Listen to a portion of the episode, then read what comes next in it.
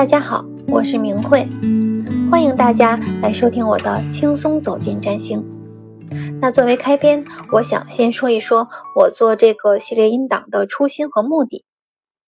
我本人呢是非常喜爱占星的，研究它呢也完全是从兴趣开始。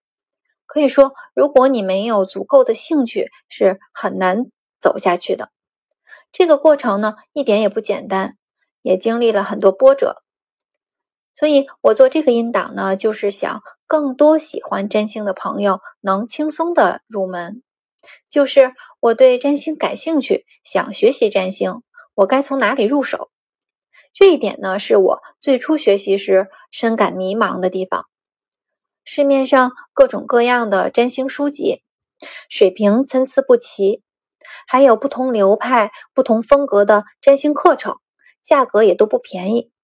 那我应该怎样去选择呢？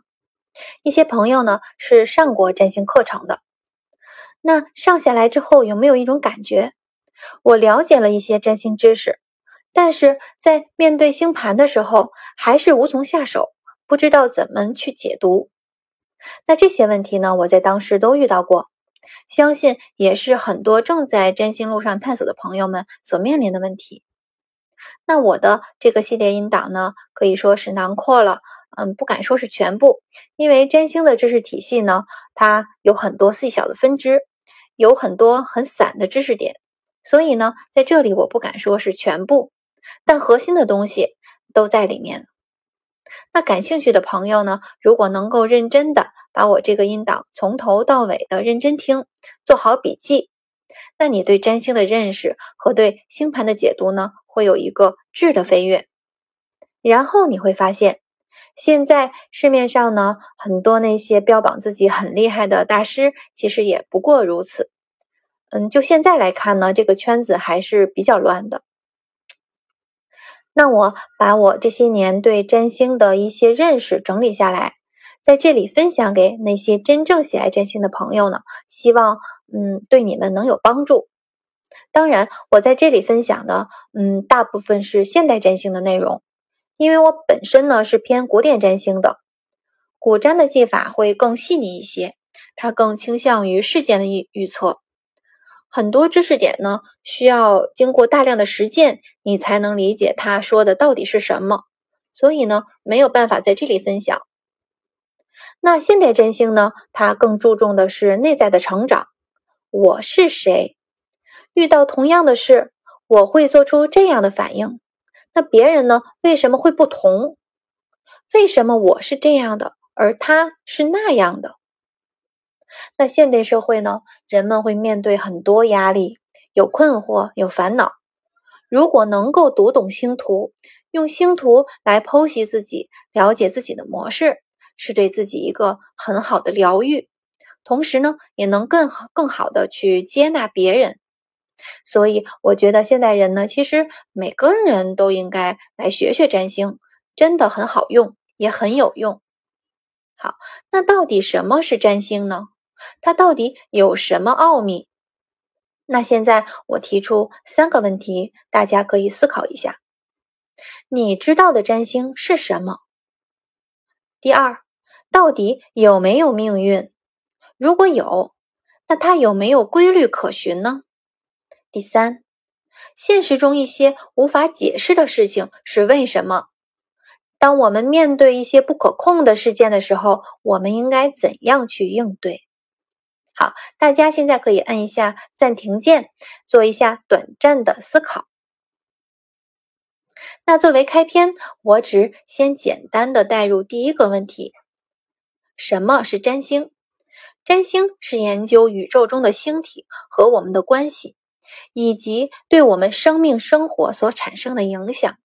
那有的朋友会问了：天上的星体距离我们这么远，它们怎么会作用到我们呢？那作为人，我们的感官是有局限的，我们只能认识到那些我们的感觉器官能感知到的。比如，我们能感知三维世界，这还是一个经过加工的三维世界。比如我们的眼睛，上学的时候我们就知道眼睛是一个凸透镜，它是一个倒影成像的原理，所以我们所看到的世界其实都是影子，是各种光波投射到我们的视网膜上，然后大脑通过从我们的经验库、记忆库提取信息，还有我们祖先遗留下来的集体潜意识，把这些综合在一起，来告诉我们你看到的是什么。那这些影子就是全部吗？那些不能被我们捕捉到的各种能量，它们就不存在了吗？所以，我们人是被局限的，因为我们的感官本身就不完美。在《理想国》中，柏拉图提出了洞穴理论，假设把一些人从出生就关在一个洞穴里面，绑住他们的手和脚。根本就无法动弹，他们所看到的只是墙上的影子。久而久之呢，他们就会认为这些影子就是真实的世界。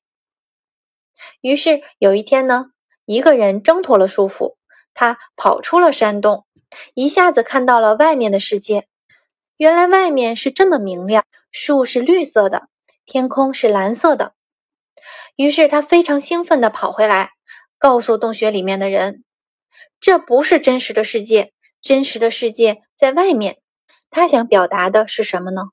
在不同的条件下，从不同的角度观察同样的事物，那结果往往是大相径庭的。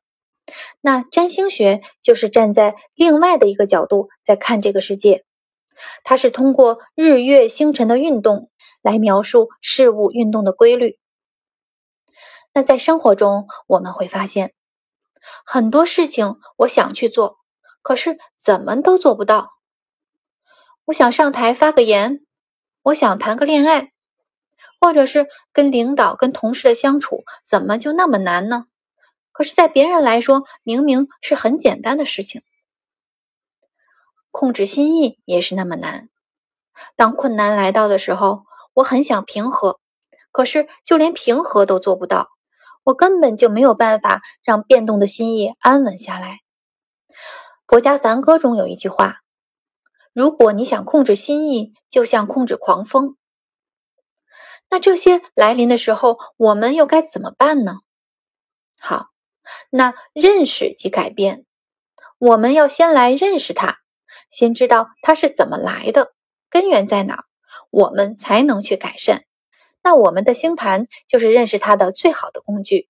接下来的引导，我们就来一层一层的剥开它。那作为开篇，我就先和大家聊到这里。下一节我们就来具体的说一说，到底什么是占星。好，谢谢大家的收听，晚安。